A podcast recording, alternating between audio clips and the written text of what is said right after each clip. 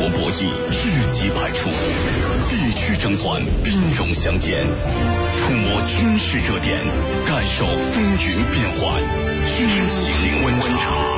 江苏新闻广播、扬子晚报联合打造。听众朋友，大家好。欢迎回来，继续收听江苏新闻广播军情观察双休日版的孙主编说军事节目。我是扬州晚报军事专刊环球博览的主编孙小伟，我来给大家继续讲述吴佩孚上世纪二十年代最有希望统一中国的军阀。一九一一年十月，辛亥革命爆发，各省纷纷宣布独立。曹锟奉袁世凯之命，率第三镇官兵入关。负责天津、北京、保定一线经济外围的防务。同月，山西新军宣布独立，袁世凯派曹锟率军攻打山西革命军。队伍即将行进到娘子关时，第三镇第三标部分人员在标头（相当于团长）的带领下准备起事，被吴佩孚即时发现，向曹锟告密。就这样，吴佩孚第一次救了曹锟。之后被提拔为第三镇第三标标统。一九一二年二月，袁世凯为了达到在北京老巢就任大总统的目的，指使曹锟带兵到南京银元专使住处进行骚扰，最终迫使南京临时参议院通电同意袁世凯的要求。曹锟因此在官道上青云直上。随着曹锟势力的壮大。吴佩孚的官位也亦步亦趋的不断的攀升。北洋政府成立的这年秋天，袁世凯将镇改为师，标改为团，曹锟继任第三师的师长，吴佩孚继为炮兵团团长，驻防南苑。次年，吴佩孚积极地跟随曹锟镇压二次革命，曹锟因此被委任为长江上游警备司令。吴佩孚升任师部副官长，驻防岳州，就是今天的湖南岳阳。使袁世凯的心腹爱将汤湘敏，以海军中将都督湖南。一日，汤湘明在长沙举行全乡名流会议，请师长曹锟致辞，但曹锟很不善于辞令，吴佩孚就主动请缨。吴佩孚从汤湘明都乡有方，受到万民敬仰。说到湖南人杰地灵，而湖南诸将胸有韬略。这番颇富煽情之言打动了在座的诸位，尤其是汤湘明，听的是连连称赞，认为吴佩孚确是军中奇才。可惜的是官阶太低了。会后便以湖南省督军府的名义向曹锟发来了公函，自借调贵陪吴佩孚来毕省主巡警旅军政，如贵部认为，必须交换条件。必审一定酌情满足之。曹锟心想：一个堂堂的都督，仅见了吴佩孚一面，竟然要将其借走，而且还要升为旅长，想必吴佩孚一定有其独到之处。既然能储才禁用，不如储功储德。于是回函：本部已提升吴佩孚为第六旅旅长，掌管兵权，如何外借？得到曹锟的器重，吴佩孚是深怀感激，誓死追随曹锟一生，从此成为曹锟的心腹。袁世凯当上了大总统后不久，便开始紧锣密鼓地为复辟帝制进行准备。一九一五年八月，全国上下拉开了所谓的要求实行帝制，请袁世凯登基劝进的序幕。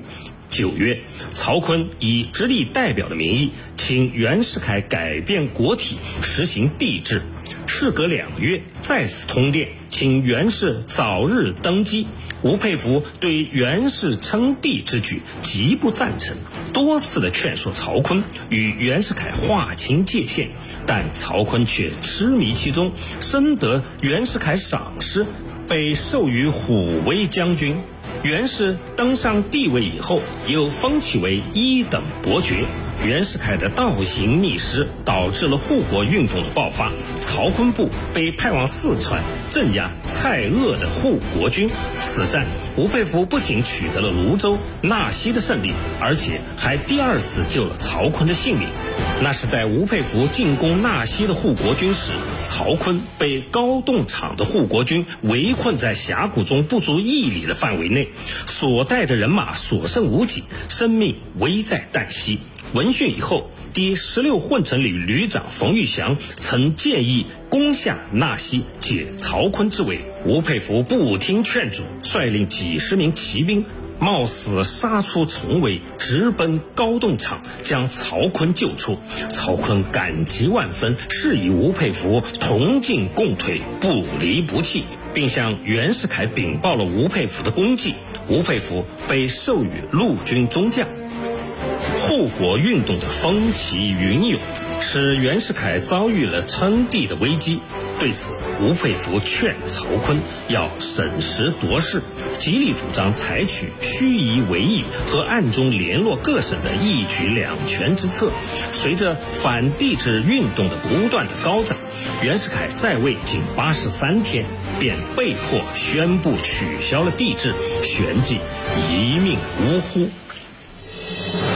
纵观天下军情，解析兵道玄机，深入军情一线，强化国防意识。军情观察，江苏新闻广播、扬子晚报联合打造。群雄施驾。北洋军阀虽分为直、皖、奉三大派系，各自为政。直系重要的代表人物曹锟，虽然一直热衷于袁世凯的复辟帝制的活动，但得益于吴佩孚之计。且又手握重兵，因此继袁世凯之后，反对袁氏称帝、实际控制着北洋政府的皖系首脑段祺瑞对其仍然很看重，将其提升为直隶的督军，驻防保定。在吴佩孚建议及积极的协助下，曹锟加强了第三师的军事训练，大规模扩军为五个混成旅。功夫不负有心人。一九一七年的七月，张勋复辟，段祺瑞组织讨逆军，曹锟被任命为西路讨逆军总司令，吴佩孚为先锋，率其精锐之师对丰台、天坛等处的辫子军发起了进攻，并大获全胜。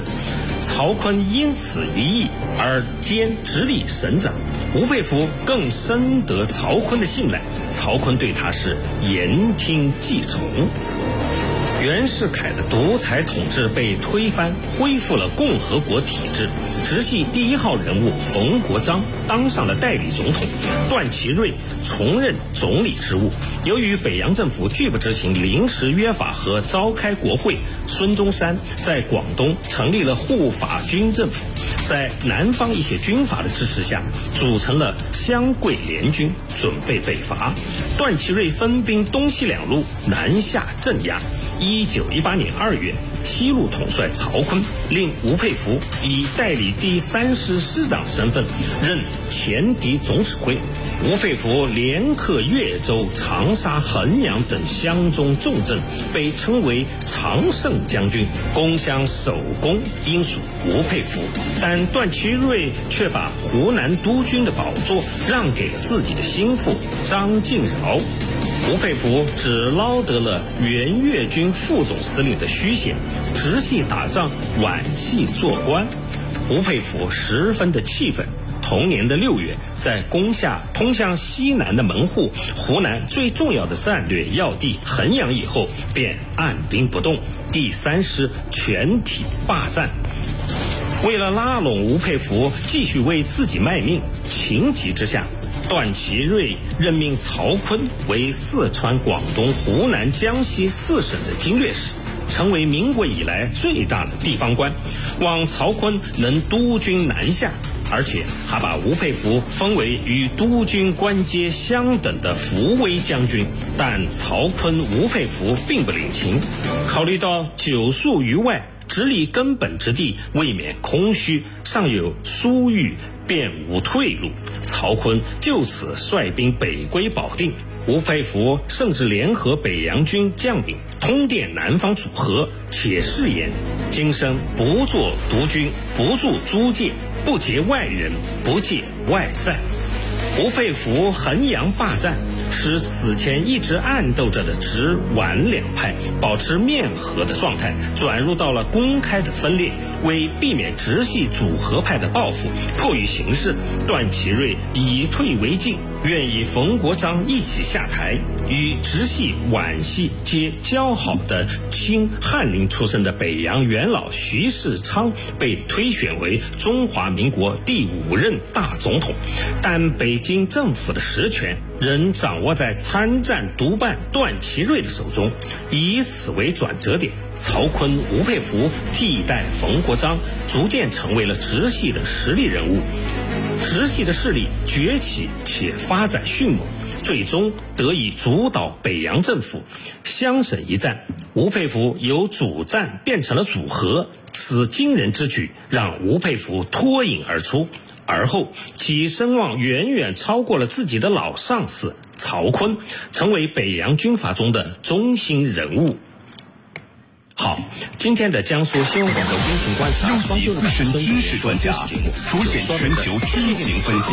我是杨广播战略与防务研究专家，欢迎我是明天我是周深相聚 FM 媒体主编，我将给大家听众朋友们大家好，我是孙小伟，军备及国际时事撰稿人，我是陈光文，更多军情解读，更强评论团队。尽在军情观察，江苏新闻广播、扬子晚报联合打造。每一天，在同一个站点，等来同一班公车，驶往同样的目的地。你是否偶尔留心，哪些人曾经遇见，哪些事让你感慨？是共同为着生活和梦想而奔忙，才会让平行的生命轨迹在这里交集，发现生命中的美好。江苏新闻广播，南京地区 FM 九三点七。